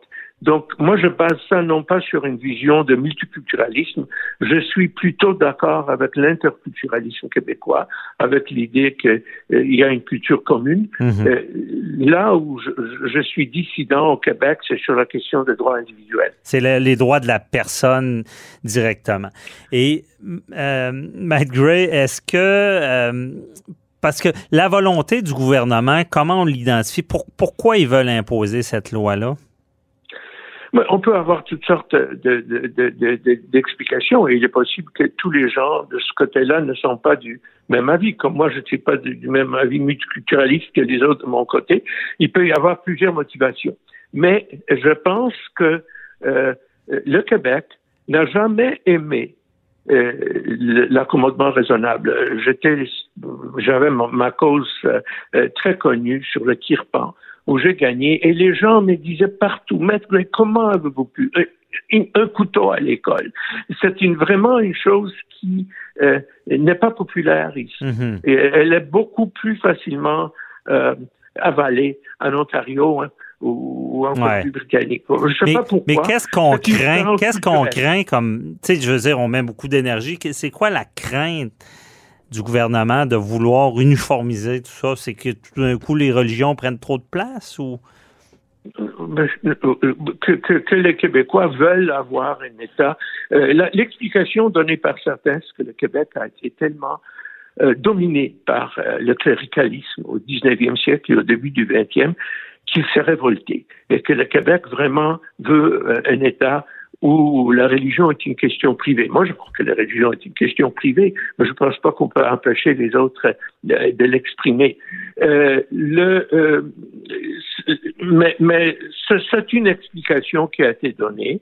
Euh, une autre explication euh, qui a été donnée, c'est tout simplement euh, que euh, le Québec, ça fait partie d'un certain euh, nationalisme culturel, euh, les gens sont ensemble. On peut avoir beaucoup de sympathie pour ça, mhm. cette idée républicaine de citoyenneté. Euh, je, je, je, ne suis pas quelqu'un à, à, qui cela est étranger, mais je, je pense que les idées nationales doivent céder à la liberté individuelle. Mhm. Et c'est ça, pour moi, c'est une bataille entre la liberté individuelle et les buts du gouvernement qui peuvent être bons, qui peuvent être mauvais et qui peuvent ne pas être les mêmes pour chaque membre du gouvernement. Oui. C'est un peu une crise, euh, une peur d'identité. En tout cas, ce que je peux en comprendre en surface très humblement. Euh, et euh, Matt Gray, je comprends votre position. Est-ce que pour vous, c'est l'abolition de la loi ou il y a des il y a une chose à faire pour l'adapter pour qu'elle ait ben moins d'impact sur les droits et libertés individuelles que vous protégez? Ça, c'est une question juridique intéressante. Normalement, le principe est que lorsqu'une partie d'une loi n'est pas valide, on n'essaye pas de tailler la loi valide, à moins qu'il soit absolument clair que le gouvernement aurait légiféré de la même façon sans cet article-là. Si c'était un petit article quelque part qui n'est pas très important, mhm. on peut déclarer qu'il ne s'applique pas. Mais généralement, quand une loi est invalide, on déclare cela, puis on l'envoie au gouvernement pour, pour qu'il décide quoi faire. Peut-être qu'ils vont légiférer d'une autre façon, peut-être qu'ils vont modérer quelque peu ces choses-là. Mhm. Une chose qui m'inquiète dans tout cela, c'est les gens qui disent euh, euh, euh mes, enfants vont être inquiets quand ils vont voir quelqu'un, ils ne seront pas certains s'il va les traiter de la même façon que les enfants de sa religion. Moi, je ne sais pas d'où ça vient. Euh, je vous dirais, là, quand les gens me disent je serais inquiet si mon prof porte un turban, je poserai la question serez-vous inquiet ou votre enfant sera-t-il inquiet si le prof d'histoire a un fort accent anglais? Parce qu'il va penser peut-être qu'il a une certaine vision, peut-être il, il, euh, il voit ça différemment. Mhm. Je pense que non. Je pense que les gens devraient être un peu moins euh, craintifs quant aux, opinions des professeurs. Et par contre, les gens qui disent que le professeur doit garder une neutralité totale ont tort. Il est mieux qu'un prof dise à ses étudiants quelle est son opinion, à condition d'expliquer l'opinion contraire mhm. de façon juste et équitable. Je prenais ça avec un prof de littérature. Est-ce qu'un prof de littérature ne peut pas dire à ses enfants, personnellement, je n'aime pas Balzac? Mhm. Personnellement, je, je l'enseigne. Je sais qu'il est euh, considéré comme très grand par beaucoup de gens, mais personnellement, c'est mieux qu'il les dise que qu'il qu'il l'enseigne euh, mécaniquement euh, sans croire ce qu'il dit. Oui, je comprends. Tout qu'un débat, Maître euh, Griff, vous êtes très convaincant, je vous avoue, mais on va suivre ça avec attention, à savoir qu'est-ce que décidera les tribunaux. Et on, s'en reparlera certainement.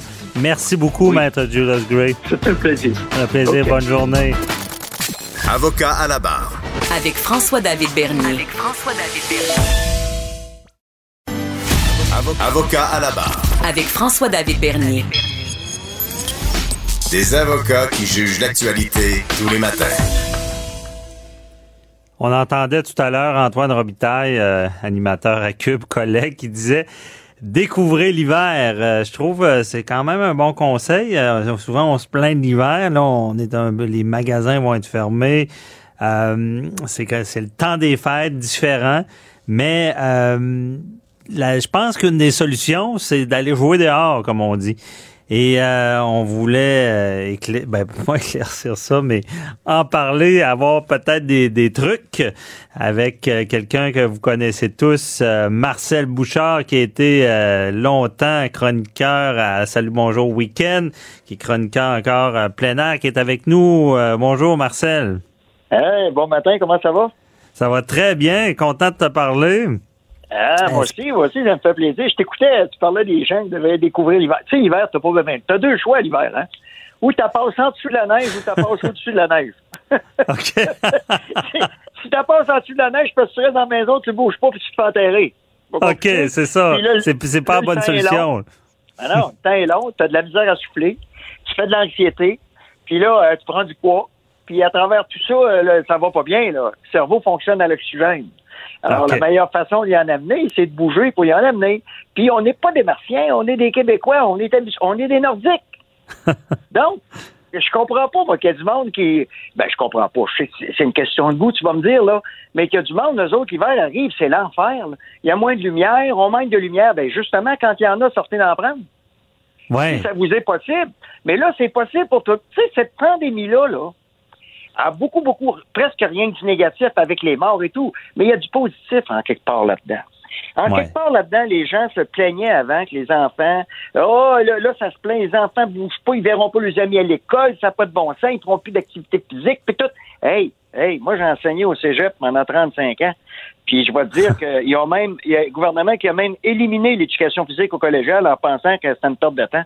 Alors qu'aujourd'hui, on réalise que c'est, ça fait partie des fondements de l'apprentissage. Alors, là, c'est le temps, les parents, vous les avez, vos enfants, là? C'est le temps de les amener dehors. Attendez pas auprès des autres. Allez-y avec eux autres dehors.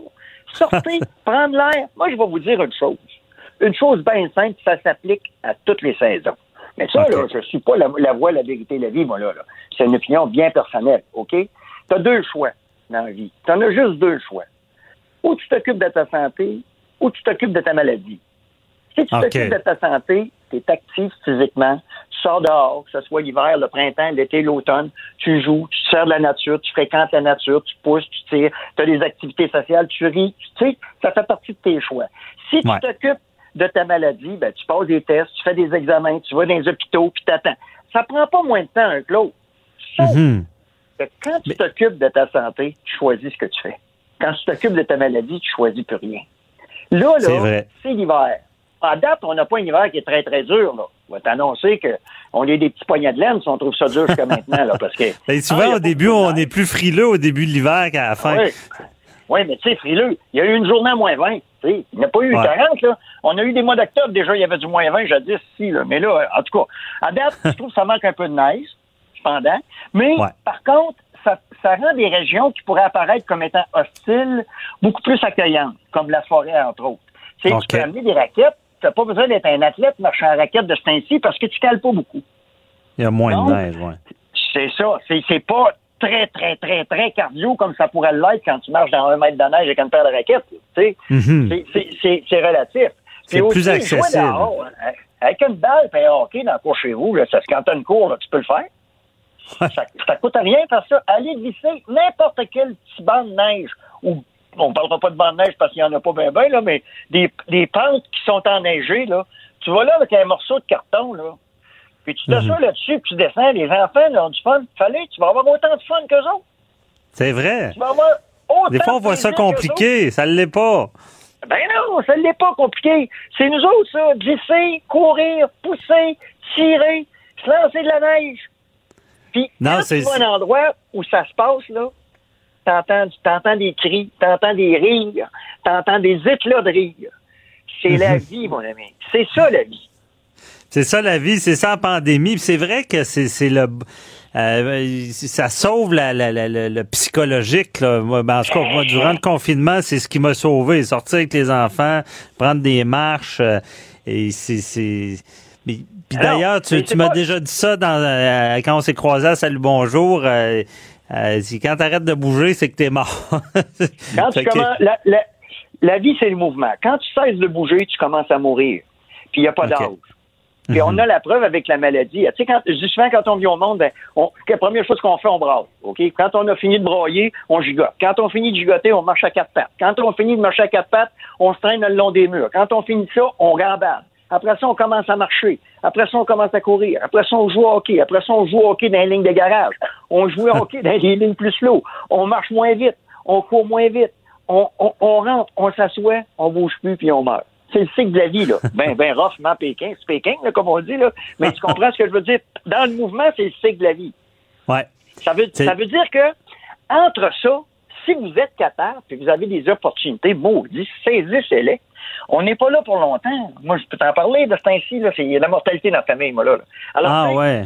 tu, vois, ça passe vite. Ben, je suis vieux, moi, là. là. Ben, alors, mes soeurs. Non, non, mais t'es en forme. T'es un exemple, un modèle. T'es en forme, mais je suis vieux pareil. Je suis vieux pareil. Tu comprends? Alors, tu, tu, tu regardes ça, tu dis, ben, on va continuer de garder ça doigt le plus possible pour essayer d'en profiter le plus possible. Si tu as la mhm. chance d'avoir une santé qui te le permet un peu, sinon, ben, bouge ce que tu peux bouger, mais laisse-toi pas arrêter. Puis, il faut pas compliquer les affaires. Oui, ça, c'est, ça, c'est un bon mot. Con, rendre ça simple pour, pour comme euh, le slogan de, de, de, de Nike, là, just do it, là, fais-le. Just do it. C'est comme en droit, ça aussi. Hein, faut pas se compliquer les affaires. Il y a des choses qui sont là, il y a des règles à suivre, embarque là-dedans. Ah, les interprétations, après ça, c'est une autre histoire. Mais trop d'analyse, ça paralyse. C'est vrai, c'est vrai. Décolle, décolle, lève-toi le dessus ta chaîne. Sors dehors, mets un pied en avant, mets l'autre, puis tu vas t'apercevoir que tu es parti en marchant, puis c'est tout. Tu vas déjà être plus actif que celui qui reste assis en partant. Non, c'est vrai. Souvent, c'est la difficulté de décoller. Là. après ça, tu dis, coudon, comment ça, je fais pas ça plus souvent? Hey, tout le monde, ils disent tout. Ah, Marcel, ça va bien, t'es en forme, toi, c'est facile. Tu fais, hey, je suis rendu, je me charge des places dans ma chambre pour mettre des poignées et me lever le matin, là. Tu sais, à un moment donné, tu te dis, regarde, on est tous raqués en quelque part, on fait des efforts, mais je me donne un coup de pied. J'essaie de me donner des coups de pied pour essayer de, de rester doué dehors. Puis quand tu fais ça, ben, tu respires. Puis quand tu respires, t'as de l'air, t'as de l'oxygène qui va au cerveau, les endorphines en bas. Puis, coudons, la vie est moins plate. Ben oui. La vie est moins plate. C'est parce que on est plus de bonne humeur. Ben, regarde, il n'y a pas de magie, là. Moi, la vie, en quatre minutes, tu vas me voir mourir, je fais pas un an complet. J'ai d'abord, avec le confinement, j'ai jamais été aussi longtemps chez nous dans toute ma vie que je l'ai été dans la dernière année. Tu sais, chacun son tempérament. Là, moi, j'étais comme ça. Ma vie, c'était dehors. Quand j'avais un meeting en dedans, puis il faisait beau dehors, j'avais l'impression de manquer ma vie. Tu sais, alors, ça dépend du monde. On n'a pas tous besoin de la même quantité de mouvement, mais on a tous besoin de mouvement. Puis comme dans mhm. notre planète, on n'a pas tous besoin d'être tout le temps dehors, mais on a tous besoin d'y aller. OK, c'est vrai. Il faut, il faut y aller. Il faut y aller dehors. Surtout là, en ce moment, là, en tout cas, c'est le meilleur conseil. Puis à t'écouter, ça me donne le goût d'aller jouer dehors. Je suis certain qu'on va donner le goût à nos éditeurs aussi parce que ça va faire toute la différence avec cette période-là des fêtes là, qui est un peu plus morose. Ah, moi, si j'ai servi rien qu'à ça dans la vie, ça sera déjà ça. C'est de dire aux gens, écoutez, le mouvement, ça fait partie de notre existence. C'est l'essence de notre existence. Parce que si on, on bouge pas, tout, tout devient limite, tout devient difficile, tout devient compliqué. Alors que si vous vous laissez dans le mouvement, puis vous côtoyez la nature, vous allez voir que finalement, tu sais, je dis tout le temps, les seringues, euh, les oiseaux, euh, ils chantent la journée. Même s'il y en a qui vont disparaître dans la journée, ils savent qu'il y a un prédateur. Ils n'arrêtent pas de chanter, là. Ben, ça ah non, pour autres. C'est clair, le message, le message est passé euh, et euh, ça va faire du bien.